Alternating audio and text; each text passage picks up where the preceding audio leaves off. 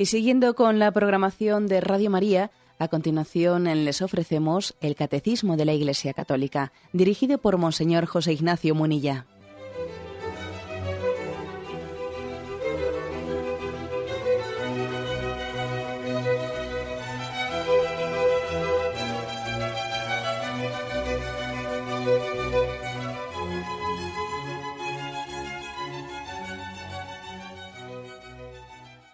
Cordial saludo a todos los oyentes de Radio María. Un día más, con la gracia del Señor, proseguimos el comentario del Catecismo de nuestra Madre la Iglesia. Y eh, habíamos quedado en el punto 2832. Mm, Estamos explicando la cuarta petición del Padre Nuestro. Danos hoy nuestro pan de cada día. Leo primero el punto y continuamos la explicación. Dice así, como la levadura en la masa la novedad del reino debe fermentar la tierra con el Espíritu de Cristo. Debe manifestarse por la instauración de la justicia en las relaciones personales y sociales, económicas e internacionales, sin olvidar jamás que no hay estructura justa sin seres humanos que quieran ser justos. No olvidemos la perspectiva de que estamos comentando el, esta petición de danos hoy nuestro pan de cada día. Y en ese contexto se hacen estas afirmaciones. ¿eh? Bien, dice, pone el ejemplo en primer lugar de la levadura en la masa. La levadura en la masa, sabéis que en el Evangelio hay distintas imágenes para hablar de cómo es el reino de los cielos. Nosotros, nosotros tenemos que ser como luz que no se esconde, sino que ilumina el mundo como sal, que la sal no se tira al suelo, sino que sazona eh, los alimentos para darles sabor y para conservarlos. Y estas dos, estas dos imágenes nos preparan, pero quizás la imagen más determinante, aquella que, que elige aquí el catecismo y como vamos a ver después el Concilio Vaticano II, porque está aquí citando un decreto del Vaticano II, la imagen elegida para ver qué es ese pan, ¿eh? ese pan que pedimos. Sí, somos luz que ilumina el mundo. Es una, faceta, un factor. Somos sal que da sabor. Pero más todavía, vamos más lejos. somos, estamos llamados a ser levadura. El reino de Dios es levadura que no sólo permite ver como la luz, no sólo da sabor como la sal, no, no, es que transforma las cosas. La levadura tiene un efecto más, eh, más interior que la luz y que la sal, eh, más profundo, porque es que transforma la masa. La luz permite verla, la sal da sabor, pero no, no, es que la levadura cambia internamente. ¿eh? No, no, no, hace que la masa deje de ser masa, eso es verdad, pero la transforma. Esta es la imagen elegida por el catecismo para expresar qué es ese pan que pedimos en el Padre nuestro. O sea, no solo es un pan de mm, que el Señor nos dé algo para alimentarnos, sino que el Señor nos da también la gracia de poder transformar el mundo, de poder ser levadura y fermento para que todo lo que hacemos alrededor forme parte del reino de los cielos. Aquí hay algo de eso de que, es mejor, ¿eh? dar a uno un pez o darle una caña. Cuando nosotros a Dios le pedimos danos el pan de cada día, le pedimos las dos cosas, le pedimos el pez y le pedimos la caña. Dios nos da alimento, pero ojo, también nos da la gracia para poder ser fermento en el mundo y para transformar en pan, en pan de Dios todo lo que tocamos, en el sentido de que mi trabajo, etcétera, lo que fuere, ¿no? Pongo, el ejemplo del trabajo. Bueno, no es lo mismo que yo realice un trabajo y que lo realice pues desmotivado únicamente por el sobre del final del mes, que ahora ya no es el sobre porque te lo ingresan en la cuenta, pero bueno, ¿no? Desmotivado meramente por el dinero y con multitud de imperfecciones que en el fondo no me importan. A mí lo que me importa es que suene cuanto antes, ¿no? Pues la sirena para salir de la fábrica porque estoy harto.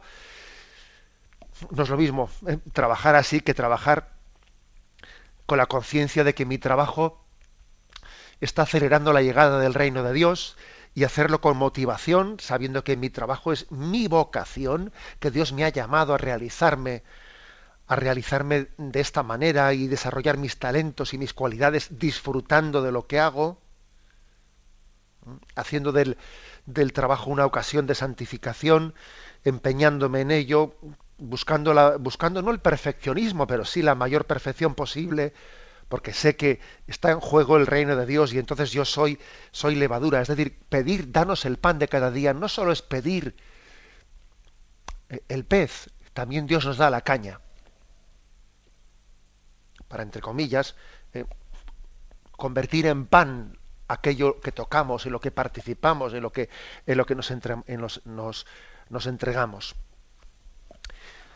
Posiblemente igual a, nadie se le ha ocurrido tal reflexión cuando reza el Padre Nuestro. Decimos, yo cuando rezaba el Padre Nuestro nunca se me había ocurrido esto, siempre había pensado, danos el pan de cada día, pues hombre, danos el alimento, los bienes materiales, incluso también los espirituales, ¿no? de la Eucaristía, pero no se me había ocurrido pensar al rezar el Padre Nuestro que yo estoy pidiendo la gracia de, de ser levadura, levadura que transforme, sí, claro, esta es, es la gracia, es que vamos más allá de, es que mi trabajo, mi trabajo forma parte de ese pan que Dios me da, pero un trabajo realizado con vocación de, de hacer presente el reino de Dios. Debiéramos de, debiéramos de borrar la distancia que hay entre trabajo y vocación, haciéndolos sinónimos. Mi trabajo es mi vocación. Bueno, y alguno igual puede decir, claro, para usted es fácil porque usted es sacerdote y claro, pues un sacerdote, un obispo, mm, bueno, pues eh, eh, aquello en lo que trabaja, pues eh, lo hace con una perspectiva de haber sido llamado a ello, etcétera, pero yo estoy yo estoy sirviendo en una cafetería porque no he tenido otra cosa a la que agarrarme. Es más, hice unos estudios, hice una cosa y a mí me encantaría poder encontrar un trabajo en aquello que estudié y dejar esta cafetería de acuerdo, eso lo entiendo perfectamente. Pero de momento, y en este momento de tu vida, ese trabajo en la cafetería, ese trabajo allá donde estás, no lo vivas como, como una desgracia hasta que te llegue la gracia, sino vívelo como un momento, parte del camino que Dios ha puesto en tu vida. Por lo tanto, también es tu vocación. Porque en el fondo la vocación no es encontrar algo que cuaje o que cuadre con mis expectativas, sino que es dejarnos conducir por, por el Señor. ¿Mm? Recuerdo en una ocasión haber oído una expresión que decía, no se trata tanto de, ¿eh? de compartir mi vida ¿eh? con Cristo, sino de vivir la vida que Él me comparte. ¿Eh? Hay dos visiones, ¿no? La primera visión parecería muy creyente, voy a compartir mi vida con Cristo. No, no, voy a vivir la vida que Él me comparte a mí. Por lo tanto, estás en esa cafetería, estás en ese lugar, que no es el que tú hubieses, el, que hubieses buscado, pero mira, eh, es más reino de Dios. Eh, es más reino de Dios. Vivir la vida que Él comparte contigo, que la providencia pone en el camino de tu vida, ser, pretender ser tú el que tú la imagines, tú la diseñes y ahora la comparto con Cristo. Señor, esto, esto es mío, ¿no? Y esto lo, lo comparto contigo. No, no, al revés. La vocación, la vocación es la vida que Él comparte conmigo. Por lo tanto, por lo tanto, esto es lo que pedimos, ¿no? En la petición, en la petición del Padre nuestro. Danos el pan, pero también dame la gracia de realizar mi vocación al trabajo, mi vocación a transformar el mundo, a ser levadura, y en eso está el don de tu pan, el don de tu pan. Y fijaros que no hay casi no, no hay una frontera. Nosotros podíamos eh, a veces ridículamente pretender decir, a ver, el pan, el pan que Dios me da, qué tanto por ciento tiene de esfuerzo y trabajo mío y qué tanto por ciento tiene de gracia de Dios. No, mira, eh, ese planteamiento es equivocado. El pan que Dios te da, en una dimensión, en un nivel 100%, ¿eh? es trabajo y esfuerzo tuyo, y en otra dimensión y en otro nivel es 100% gracia de Dios. O sea, que no es que tengamos que estar ahí eh, imaginándonos la colaboración entre Dios y nosotros como si fuese parte la pone Dios y parte la pones tú. No, no, si es que en un nivel tú te tienes que entregar al 100% y en otro nivel Dios te asiste al 100% en su gracia. Ese es el pan de cada día. Para iluminar este aspecto nos, nos, nos remite el catecismo a un decreto del Vaticano II que se llama la, el decreto Apostolicam Autositatem, que es sobre la vocación al apostolado, y nos pide que leamos el punto 5. Y dice, la obra redentora de Cristo, aunque de suyo se refiere a la salvación de los hombres, se propone también la restauración de todo el orden temporal. Es decir, que la obra redentora, hombre, lo más específico que tiene es la salvación eterna, el cielo pero también incluye la restauración de este mundo, el hacer el mundo más justo. O sea, la redención no solo es para la vida eterna, la redención de Cristo. Cristo también derramó su sangre no solo para que fuésemos al cielo, sino para que este mundo sea más justo. Continúa diciendo, por ello la misión de la Iglesia no es solo ofrecer a los hombres el mensaje y la gracia de Cristo, sino también el impregnar y perfeccionar todo el orden temporal, con el espíritu evangélico. Los seglares, por tanto, al realizar esta misión de la Iglesia, ejercen su propio apostolado, tanto en la Iglesia como en el mundo, lo mismo en el orden espiritual como en el temporal. Órdenes ambos que, aunque distintos, están tan íntimamente relacionados con el único propósito de Dios que lo que Dios quiere es hacer de todo el mundo una nueva creación en Cristo, incoativamente aquí en la tierra, plenamente en el último día. Y termina diciendo, el seglar, que es al mismo tiempo fiel y ciudadano, debe guiarse en uno y en otro orden siempre y solamente por una conciencia cristiana. Es decir, imaginaros, ¿no? Pues que se le pregunta a un obrero, un oficinista o quien sea, ¿no? Que aquí lo de menos es el tipo de trabajo. Se le pregunta, eh, ¿tú dónde haces tu apostolado? Y él, y él responde, yo en la fábrica eh, no, pero me refiero, tú cuando sales de, cuando sales de trabajar, ¿dónde sueles hacer el apostolado? Bueno, primero antes de salir de trabajar en la fábrica. O sea, es decir, que el apostolado propio de un seglar es el impregnar su trabajo del Espíritu de Cristo, el convertirlo en vocación, el vivirlo como vocación.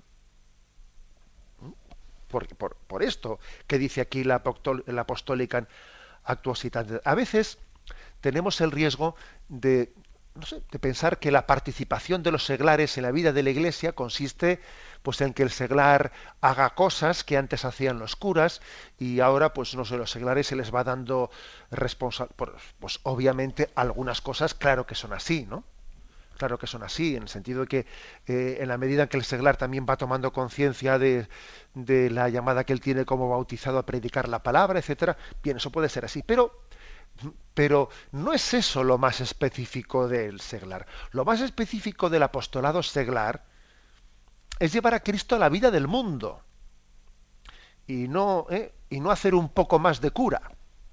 No hacer un poco más de cura. Es una, un error. ¿eh? A veces pensamos que promocionar el seglar es clericalizarlo, que él haga más, que él suba al altar y haga cosas, repito, que algunas habrá que hacer, pero no es eso lo específico. ¿eh? Lo específico es del seglar lo propio de él, lo, lo, que el sacerdote no puede hacer, pues es que el seglar lleve el, lleve el fermento de Cristo a la fábrica, a la oficina, a la universidad, etcétera, etcétera. ¿no? Eso es lo propio. Porque curiosamente, cuando perdemos este, este equilibrio que aquí manifiesta el concilio, a veces ocurre que nos parece que promocionar el seglar es clericalizarlo, hacerlo como más cura, ¿no? Mira qué seglar tan comprometido, ¿eh? se viste de alba y todo y sale al presbiterio. Bueno, y usted, eso, ¿eh? Y el, y el cura al revés. Mire qué sacerdote tan, ¿eh? Eh, tan enrollado, como se dice, ¿no? Pues eh, trabaja, trabaja como uno más y parece que es como si el cura se secularizase y el seglar se clericaliza. Y eso es un error al margen de que, como he dicho antes, pues obviamente hay que, eh, hay que arremangarse, un sacerdote también tendrá que arremangarse y, formar parte y, en, muchos trabajos también de la parroquia, etcétera. Yo no estoy eh, promoviendo la imagen de un sacerdote que, es, que no se ensucie las manos, no estoy promoviendo esa imagen. Pero lo específico del sacerdote obviamente es su ministerio, la predicación de la palabra, la celebración de los sacramentos el gobierno de la, de la parroquia, eso es lo específico, mientras que lo específico del seglar es llevar a Cristo a la vida del mundo, al trabajo, a su, a su vocación y desarrollar sus talentos para ser fermento en el mundo.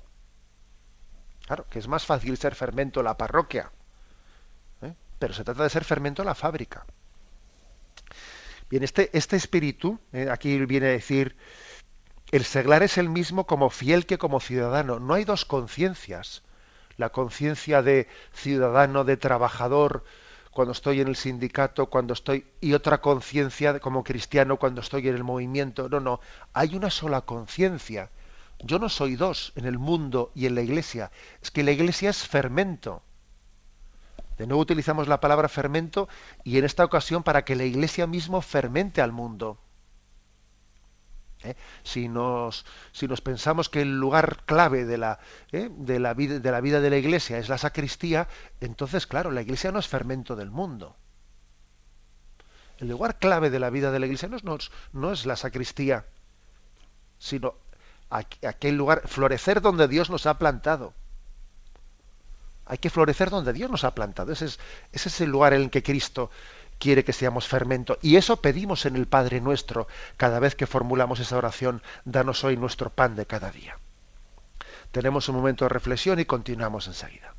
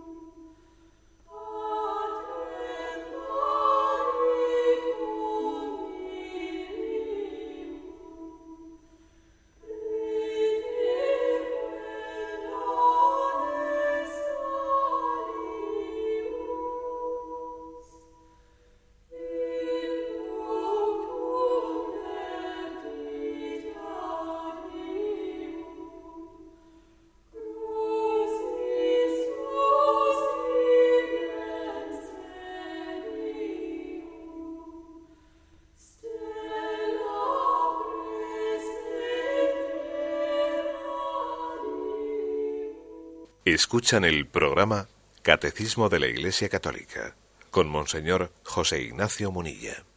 Continuamos la explicación de este punto, 2832. La segunda parte que hemos dejado sin explicar dice así, debe manifestarse por la instauración de la justicia en las relaciones, se refiere al reino de Dios, ¿eh? debe manifestarse por la instauración de la justicia en las relaciones personales y económicas, perdón, relaciones personales y sociales, económicas e internacionales, sin olvidar jamás que no hay estructura justa sin seres humanos que quieran ser justos. Es decir, esta, este reino de Dios, para el que tenemos que ser levadura y que pedimos a Dios en, la oración del Padre nuestro, danos el pan, que decíamos en la intervención anterior que no solo pedimos el pez, que pedimos la caña, eh, pedimos el don de ser levadura, se tiene que transformar, se tiene que traducir en el cambio de estructuras, pero también en el cambio personal. El mundo nuevo implica también estructuras nuevas, pues estructuras económicas, estructuras económicas, estructuras de justicia. ¿eh? Si, por ejemplo, no hay una justicia bien reglamentada, el reino de Dios difícilmente se va a hacer presente. Si no hay la capacidad de, reclamar de que, se, de que se dé la presunción de inocencia, de que los que no tienen recursos económicos pues también pueden acceder a una justicia gratuita y a estar bien asistidos, no que el que tenga más dinero pues resulta que es el que tiene la capacidad de ganar los juicios etcétera, etcétera. ¿no? Pongo unos ejemplos de lo que son unas estructuras mm, pues más justas en las que el reino de Dios se haga presente. Pero también dice que difícilmente habrá estructuras más justas si no hay también personas ¿eh? que quieran ser justas. ¿eh? O sea, no se puede cambiar las estructuras sin cambiar los corazones porque serán, eh, mira, lo, como se dice ese famoso, ese famoso dicho, los mismos perros con distintos collares. O sea, si resulta que están unos políticos a los otros, dale que te pego, acusándose, diciéndose cosas durísimas y fortísimas, ¿no? Ya, y porque esa política que tiene usted, eh, pues eso, pues vale, pues yo pongo mi política, mi otra forma de organizar las cosas. Mire ustedes que habrá que pensar cuáles son las formas eh, estructurales más correctas, pero como no cambiemos nosotros, como usted no esté dispuesto a convertirse al mismo tiempo que usted propone un cambio de política, como usted no esté dispuesto a convertirse, esto va a ser los mismos perros con distintos collares. Porque el cambio, es decir, la comprensión del cristianismo, del reino de Dios, de esa levadura que transforma la sociedad, no distingue lo de fuera y lo de dentro, no lo distingue. Nosotros hoy en día pretendemos hacer una distinción entre lo privado y lo público que en la vida real no existe. Bueno, pues no importa que el, si al político le pillan en una ¿eh? pues en algún desaguisado que pues que ha recibido algún favor, no quiero poner ejemplos para que nadie diga está, está pensando en no sé quién, pero bueno, tenemos ejemplos miles. Eh, corruptelas de que ha aceptado dinero, ha aceptado regalos de un amigo. Eh, pues tuve un, un, familiar al que enchufé y mi hijo, pues mi hijo recibió subvenciones eh, del ministerio que yo dirijo, ya que sé, montones de, eh, de posibles corruptelas en la vida pública, ¿no?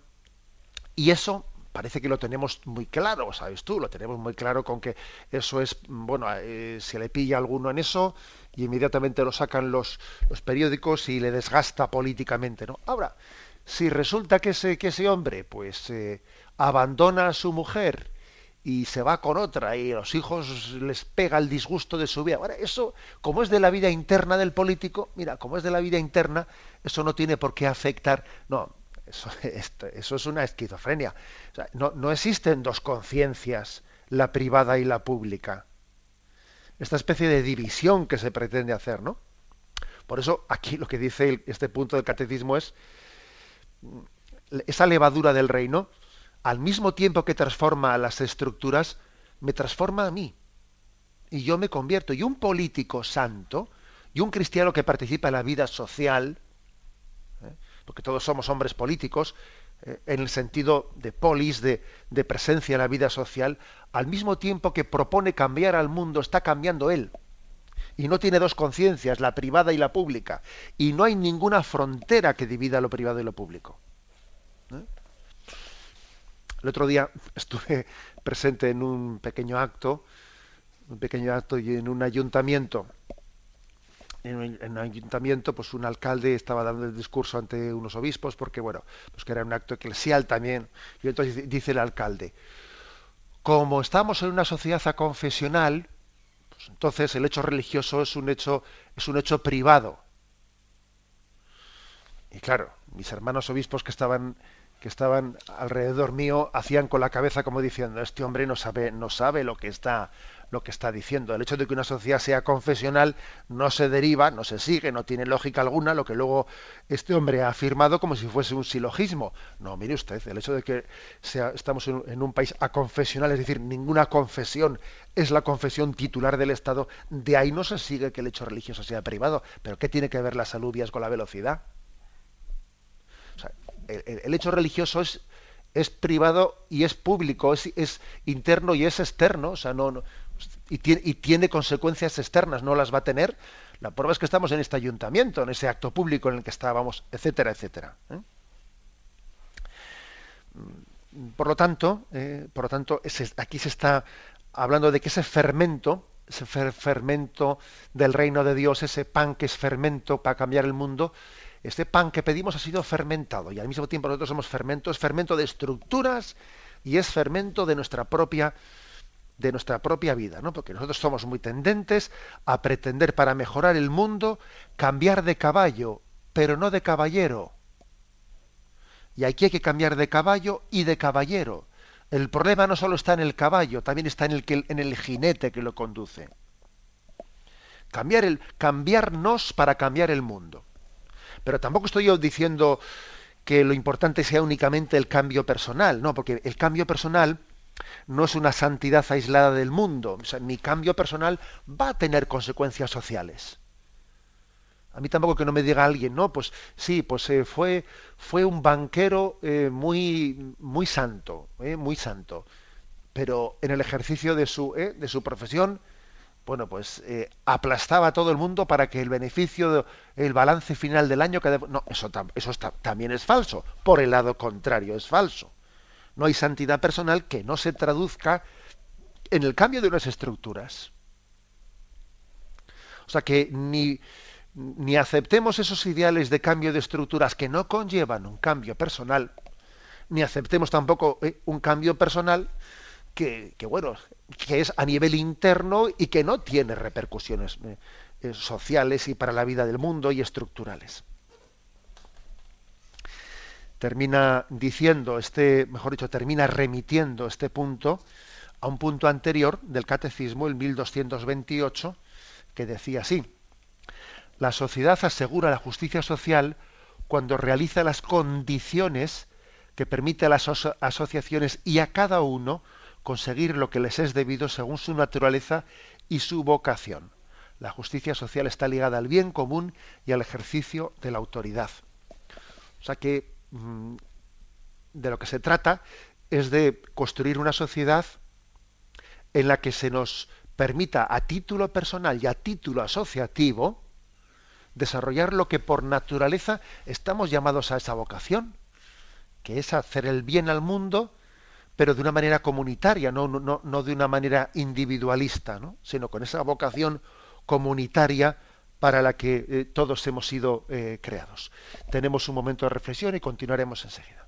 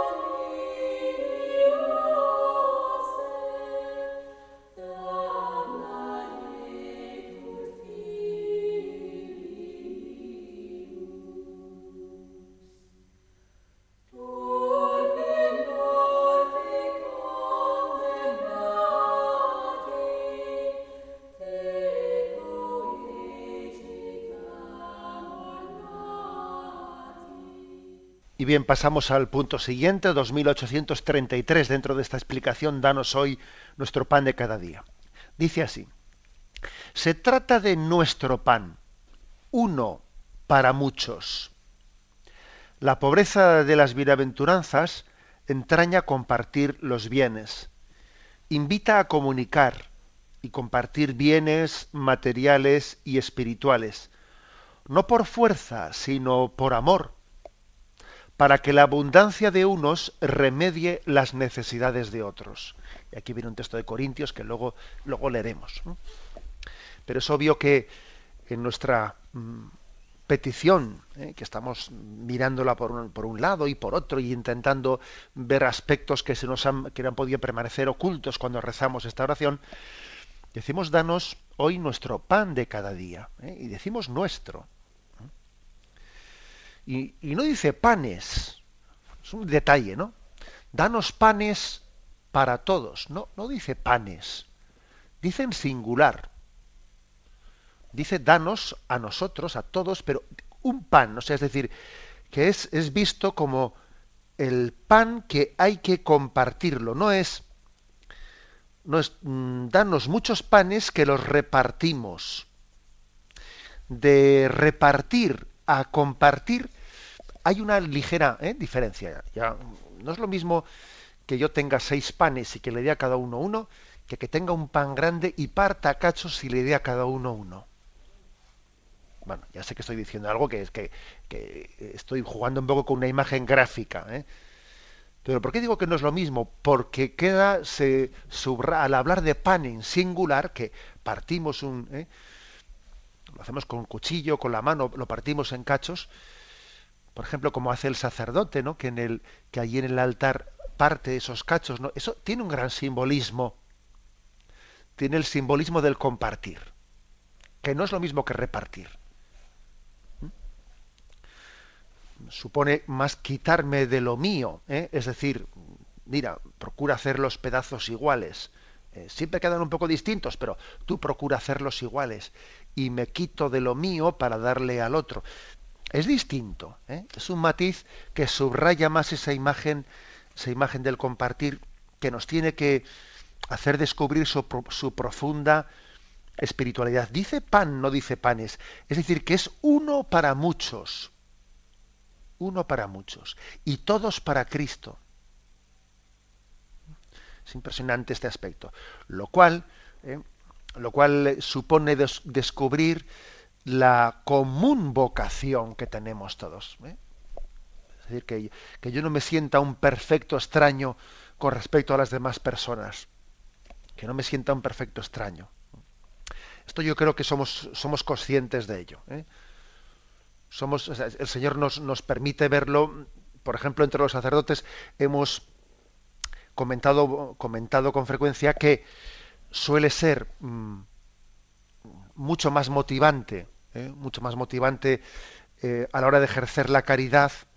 Pues, por ejemplo, en algunos supermercados suelen hacer, pues igual en, el entorno navideño o en otros casos hacen, una campaña que consiste que se ponen fuera de los supermercados, mm, pues bien sea una institución como Caritas, otro tipo de instituciones, y mm, de la del carro de compra que yo he hecho, pues después se me, se me ofrece hacer una donación de parte de lo que he comprado, allí se puede dar pues para, eh, para una eh, pues para una organización benéfica, caritativa, etcétera.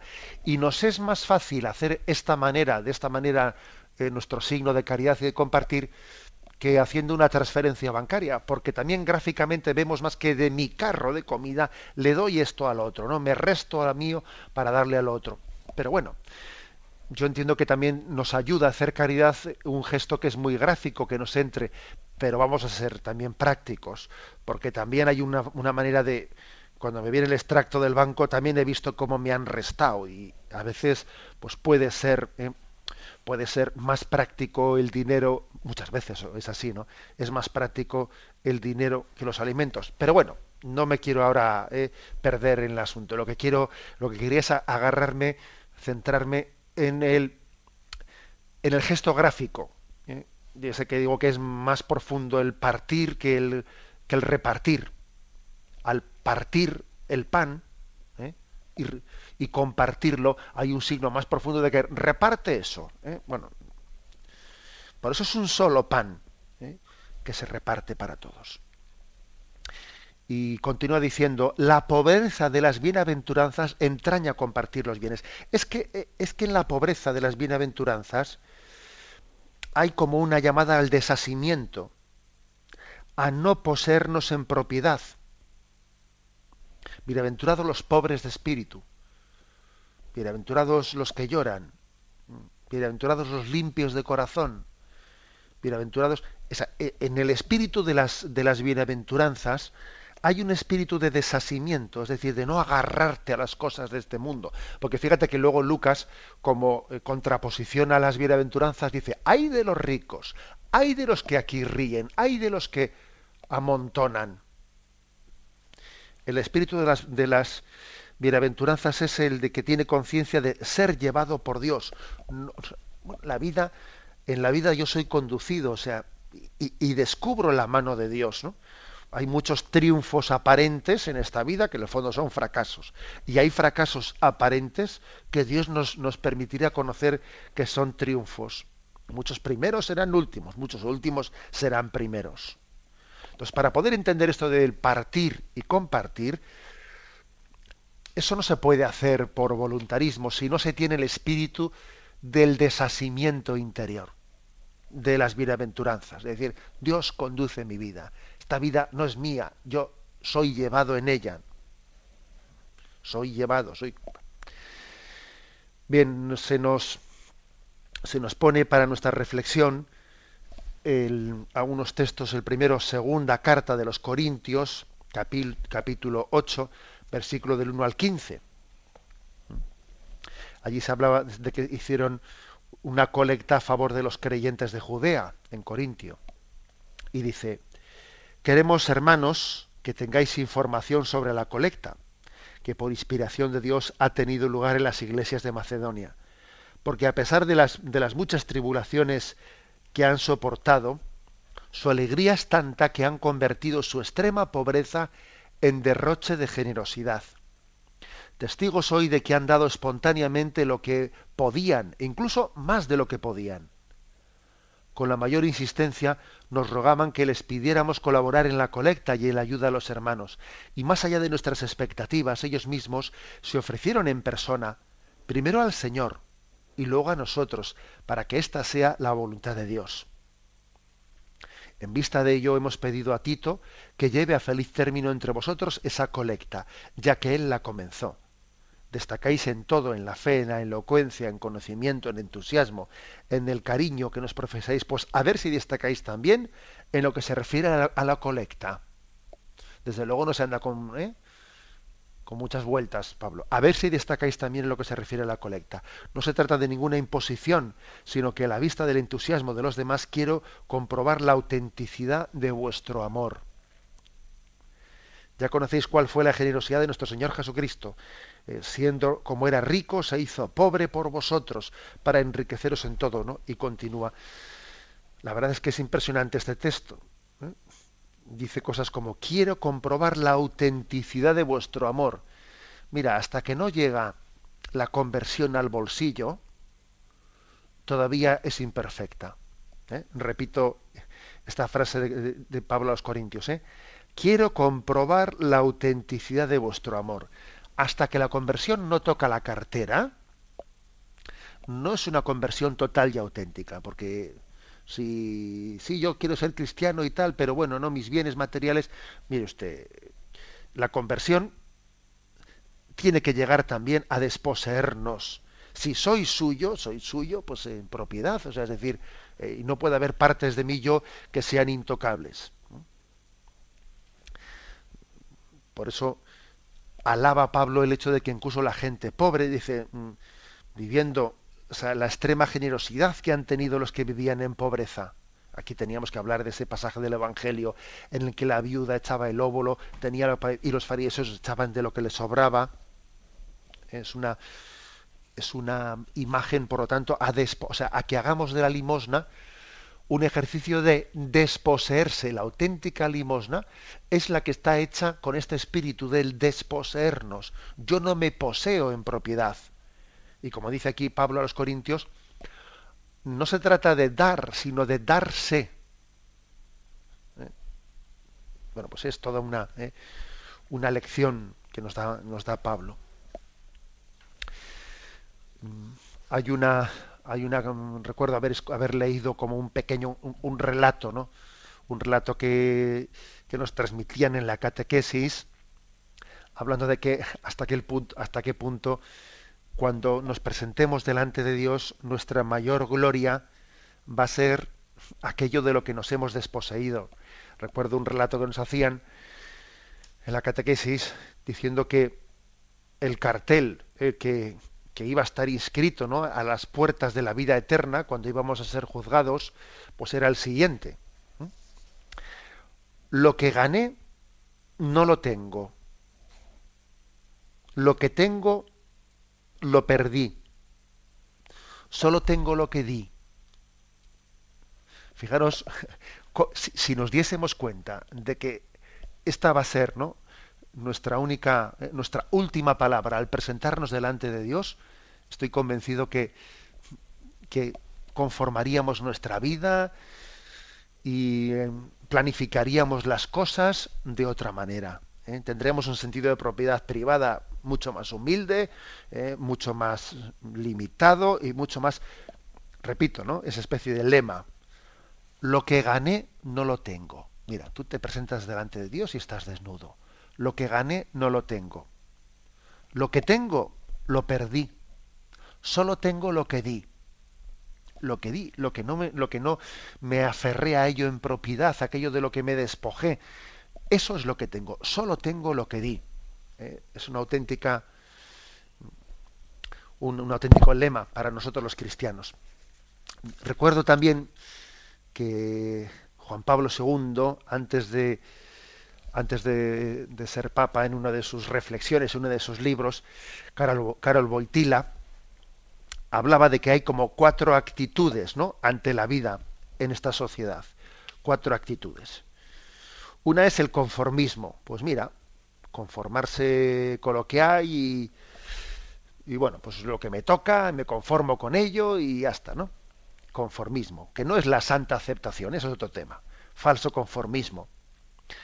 Otra actitud es la no participación. Pues mira, yo eh, no participo de nada. Yo y los demás, eh, pues cada uno sálvese quien pueda. La no participación, que también es muy, muy compatible con lo anterior del conformismo, claro. Otra actitud posible es la oposición. Eh, vivo en esta vida oponiéndome a todo, criticándolo todo, eh, soy un hombre súper crítico. Eh, bien, pero ahí me quedo. Y la cuarta actitud, que es la nuestra, es la solidaridad, decía Carl Boitila. Nosotros ni tenemos que ser conformistas, ni tenemos que eh, pues caer en la no participación, en el ausentarnos de la sociedad, ni en la oposición. Lo nuestro es la solidaridad. Hay demasiado conformismo, eh, hay demasiada ausencia de esta sociedad, hay demasiada oposición por la oposición. Aquí lo que falta es la solidaridad, es lo que falta. ¿eh? Y en ese pan nuestro de cada día le pedimos a Cristo el espíritu de solidaridad. Claro que se lo pedimos. Claro que le pedimos eso. ¿eh? Le pedimos ese espíritu de solidaridad, que es un espíritu de conversión, porque cuando no hay conversión hay decadencia. Si no hay conversión, que nos llame a la solidaridad, al olvido de nosotros mismos, la sociedad decae. ¿eh? Bueno, pues eh, yo creo que vamos a ver un poco distinta ¿no? la oración del Padre Nuestro cuando la recemos a la luz de estas explicaciones que nos da el catecismo. La vamos a ver un poco distinta, siendo conscientes de que estamos pidiendo ser levadura, ser levadura para transformar la masa, para transformar el mundo y hacer en el presente el reino de Dios. Lo dejamos aquí y damos paso a la intervención de los oyentes. Podéis llamar para formular vuestras preguntas al teléfono 917 107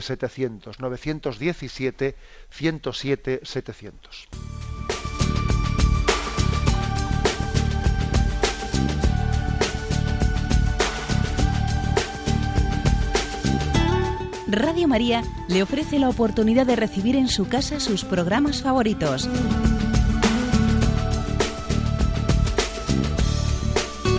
Ahora lo puede hacer a través de nuestra página web www.radiomaria.es o bien llamándonos al 902 500 518. 902 500 518. Pídanos el programa que más le interesa en cualquiera de sus emisiones, especificando el día y la hora que lo ha escuchado. Solo nos tiene que decir si lo quiere en CD de audio o CD o DVD en MP3. Haga su solicitud en el 902 500 518 y en www.radiomaria.es. Radio María, más cerca de usted.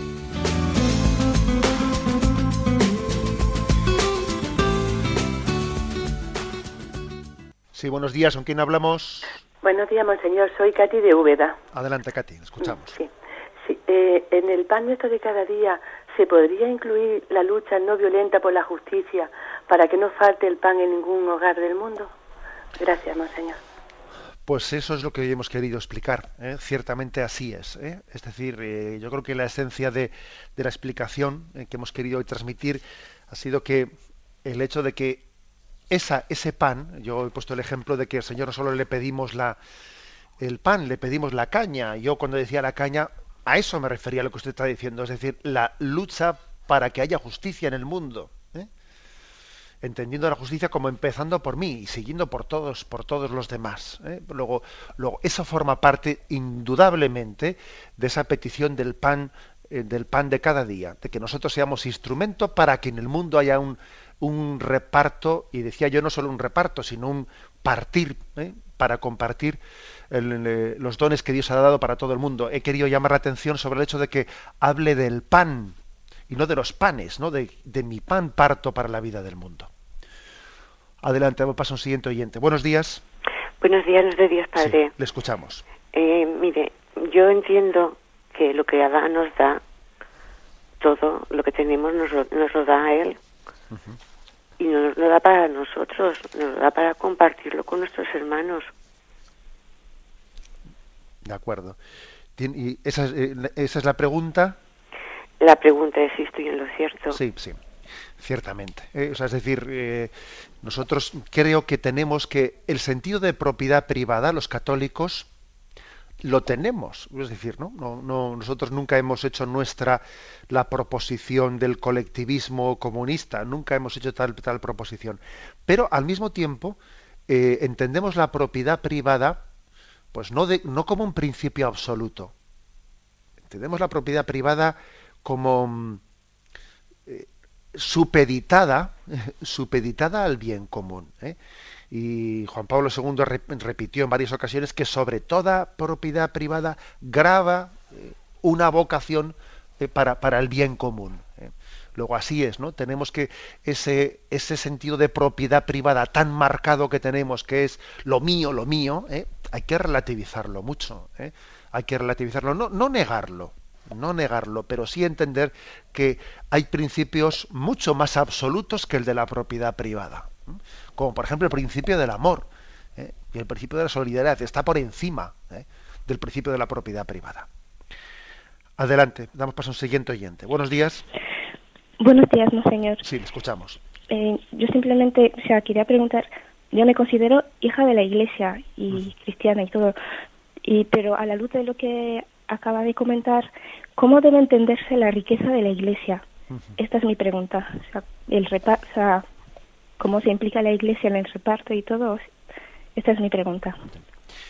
Yo recuerdo que en el tiempo que llevamos en el programa, pues más de una vez ha salido la pregunta, bueno, pues porque yo sé que muchos fieles, muchos de vosotros, eh, sois requeridos por otras personas. Hoy la Iglesia no es rica y la Iglesia no reparte sus bienes y bueno, no solo que otros que otros os los pregunten a vosotros, sino que, que también os surge a vosotros la pregunta, ¿no? La Iglesia es rica. Vamos a ver, yo creo que eh, sin duda alguna eh, también no hay que, yo diría, haría varias consideraciones porque claro, no es un tema simplista que se pueda responder de manera simplista. Primero que también la Iglesia como institución, también la Iglesia como institución eh, está llamada a responder a este planteamiento, o sea, no únicamente eh, a nivel personal, ¿eh? sino también a nivel institucional. Luego, a ver, la Iglesia podría hacer más de lo que hace a nivel institucional, sí podría hacerlo. Y entonces estamos llamados a ello, ¿eh? a que en la medida en que crecemos en conversión, seamos más generosos y más desprendidos y tengamos planteamientos de mayor desprendimiento, que siempre que nos abren los papas, dar una pequeña vuelta de tuerca hacia este camino. Bien, en segundo lugar, no, no, dejarnos engañar también por las apariencias, porque la gente muchas veces recurre a decir, mira, mira el Palacio del Vaticano y mira no sé qué. Oiga, vamos a ver, no seamos no seamos simplistas, porque somos conscientes de que la Iglesia tiene un patrimonio artístico, fruto también de las circunstancias históricas, ¿eh? Pues en las que bueno pues que en el renacimiento la iglesia era la mecenas del arte pues porque los estados estaban dedicados a otras cosas y el ministerio de cultura y el ministerio de arte etcétera no existían y era la iglesia la que subsidiariamente pues dio, dio la cultura al mundo y tuteló el arte, ¿no? Todo eso ha hecho que, que, la Iglesia tenga un patrimonio. ¿Sería prudente, conforme a los principios evangélicos, ahora desprenderse de todo ese patrimonio de arte? Pues yo creo que no. Yo creo que no, porque, porque entre otras cosas, ese patrimonio de arte tampoco es una propiedad nuestra, sino que también ha sido conservado y ha sido restaurado con el dinero público casi siempre, y entonces nosotros no tampoco tendríamos derecho a decir, yo ahora me desprendo esto y se lo vendo a un jeque árabe. Porque la Iglesia estará llamada a mostrar ese patrimonio como riqueza y como fuente de evangelización, porque tiene una gran fuerza de evangelización en el arte cristiano para la vida del mundo y para el alimento de la cultura y también para de esa manera pues bueno pues poder conservar su patrimonio porque a través de los beneficios que, que un museo etcétera pues pueda atribuirle podrá conservar un patrimonio ¿eh? o sea, es decir que también no, no se puede ser mm, eh, digamos mm, eh, simplista yo en todo caso voy a decir una cosa y es que a mí me gustaría, cuando se habla mucho de las riquezas de la Iglesia, ¿en qué institución eh, existe eh, unos beneficios, o mejor dicho, unos sueldos, eh, unas retribuciones tan equiparadas entre sus miembros? O sea, ¿en qué institución el último o el último seminarista o sacerdote o coadjutor de una parroquia gana lo mismo que el deán de la catedral o el obispo? Porque cuando nosotros vamos a una...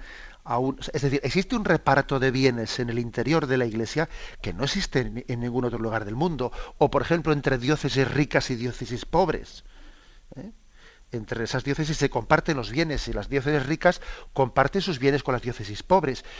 Eh, yo, yo no conozco, ¿eh? yo no conozco otra institución en la que tal se proceda de esa manera y en el que el sueldo de quien tiene la última responsabilidad sea el mismo, porque el fondo es un sueldo pues para subsistir y para vivir y no para almacenar. O Es decir, que estos son aspectos que quedan ¿eh? muchas veces ocultos cuando se plantea este tema en la vida de la Iglesia. Y con esto, como he dicho al principio, no quiere decir que no podamos hacer más y que debamos de hacerlo. Adelante, vamos para un siguiente oyente. Buenos días. Eh, buenos días, monseñor. Sí, le escucho, adelante. Eh, bueno, quisiera una pregunta, bueno, un par, porque, vamos a ver, el Padre Nuestro, cuando rezamos, danos hoy nuestro pan de cada día. Vale, yo también eh, a veces pienso, como usted ha dicho, que somos levadura. Entonces, mm, yo soy ama de casa, tengo tres hijos, ya son grandes. Entonces, claro, mm, digo, ¿cómo les llevo yo al Señor a ellos? Claro, porque a veces no, puedes imponer, eh, están bautizados, son cristianos, mm, pero están un poquito alejados de la iglesia. Eso de decir la iglesia ya no, yo no los quiero avasallar, ¿no? Entonces digo, ¿cómo les doy yo? A veces, pues, uh, bendiciendo la mesa, pues, eh, al principio no me decían amén. con la cabeza, y ahora empiezan a decir, bueno, amén. Y digo, bueno, pues así, si el Señor lo está bien, o quizás con, el ejemplo, si usted me diera un poquito de, luz para, para que le pudiera dar a ellos algo. Y, también otra pregunta, cuando damos limosna, pues mm, yo ayer mismo, solo, no mucho, pero más o menos lo que tengo, pues digo, mira, Señor, mm, esto te lo doy por ti.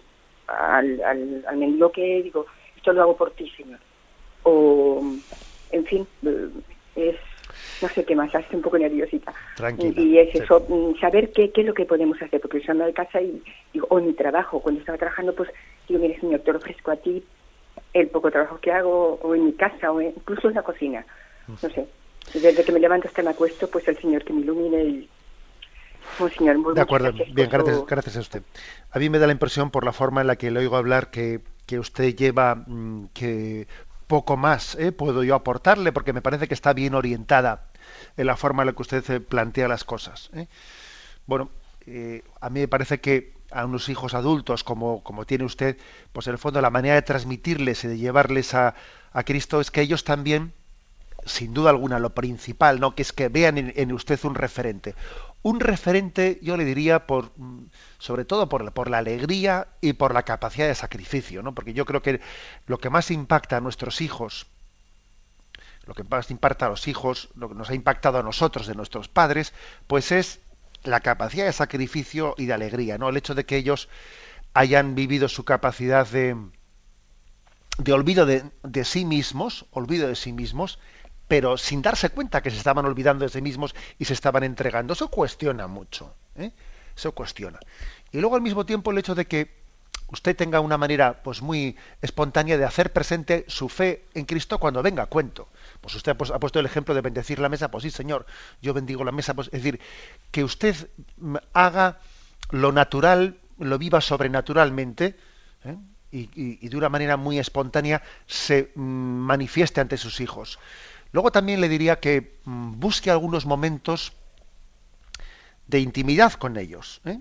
quizás a, nivel personal, ¿eh? igual no con los tres, porque también los, los hijos, unos frente a otros, tienen su cierta imagen y su cierto rubor. Pero sin embargo yo creo que el encuentro de la madre a solas con un hijo igual le puede dar más capacidad de, de apertura del corazón del hijo. En, materia religiosa, quiere decir, ¿no? En materia espiritual. Quizás cuando usted quiera hablarle a algún hijo, de decir, hijo, eh, pues mm, no te olvides de, de, los principios que te hemos transmitido. Igual, igual es mejor que lo diga usted en privado. No digo que, que, estando los, los, tres o los cuatro, los que fueren juntos, ¿no? Pero también, eh, también existe en nosotros una mayor apertura en la intimidad, ¿eh? que hay que saber aprovechar. Bien, tenemos el tiempo cumplido. Me despido con la bendición de Dios Todopoderoso, Padre, Hijo y Espíritu Santo. Alabado sea Jesucristo.